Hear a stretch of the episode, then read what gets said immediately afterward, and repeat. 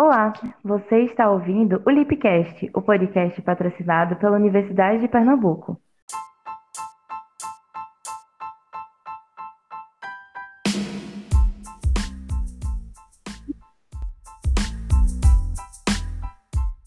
Eu sou a Gabriele. E eu sou Emerson.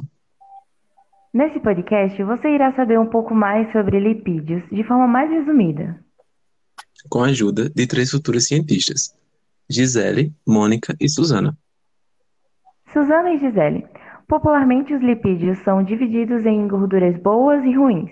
Mas o que de fato são os lipídios? Oi, Gabi. Então, os lipídios são moléculas de gordura que no nosso organismo eh, desempenham diversas funções biológicas, principalmente o armazenamento de energia. Eh, os lipídios estão presentes em diversos alimentos, tanto de origem animal quanto de origem vegetal. São facilmente armazenados pelo nosso organismo, porém difíceis de serem absorvidos, o que contribui para aquele acúmulo de gordurinhas desejadas, sabe? São armazenados no nosso tecido adiposo e quando nós precisamos de uma reserva de energia, quando a, toda a nossa energia nos alimentos que consumimos já foi gasta, nós pedimos aquele socorro aos lipídios, que estão lá para nos ajudar. Eles também são conhecidos como ácidos graxos, que são tanto óleos como ceras e gorduras em geral. Esses são importantíssimos ao organismo, nosso corpo não produz, e o que torna eles essenciais para algumas funções biológicas, como no fornecido, como havia dito antes. É, Gi.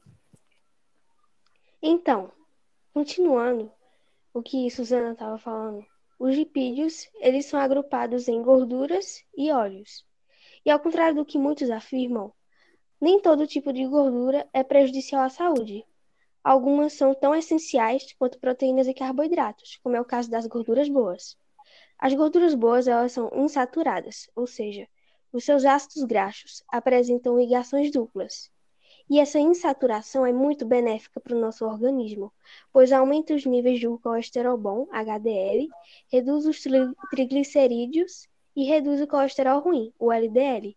Além disso, a gordura boa ela é rica em ômega 3 e 6, sendo encontrada no salmão, abacate, óleos vegetais, soja e castanha. E ela também previne doenças cardiovasculares, combate inflamações, melhora a memória, diminui a pressão e o, e o risco de infarto. Já a gordura ruim, se consumida em excesso, ela pode aumentar o peso, o colesterol e causar outros danos à saúde. Isso porque a gordura ruim ela possui propriedades saturadas, estando presente em alimentos de origem animal, como manteiga, carne e laticínios. E também existem as gorduras trans, que são um tipo de gordura ruim, industrializada, obtidas a partir da hidrogenação, que é a adição de hidrogênios, com o objetivo de criar alimentos mais crocantes, saborosos e consistentes.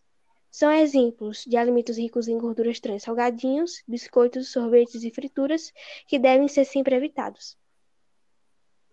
Nossa, de fato os lipídios são, são muito importantes. É, e falando de sua importância, Mônica, você poderia falar um pouco como seriam quais seriam suas funções biológicas? Olá, Emerson, poderia sim. Veja só, os lipídios, eles desempenham algumas funções essenciais, como a nossa amiga Suzana mesmo falou, o armazenamento de energia, uma vez que cada grama de lipídios contenha 9 quilocalorias de energia, assim como o isolamento térmico, que é essencial para a manutenção da temperatura corporal, sendo essencial para suportar baixas temperaturas. E Emerson, vê só, ele disponibiliza ácidos graxos necessários para a síntese de moléculas orgânicas e a formação de membranas celulares, assim como também auxilia na absorção de vitaminas A, D e K, que são lipossolúveis, ou seja, se dissolvem na gordura. Nossa, Mônica, realmente as funções dos lipídios são realmente muito importantes para a gente. são sim e estão presentes no nosso dia a dia. Bom, muito obrigada, meninas. espero que para vocês de casa tenha sido essencial essa conversa. Tchau, tchau. Até a próxima.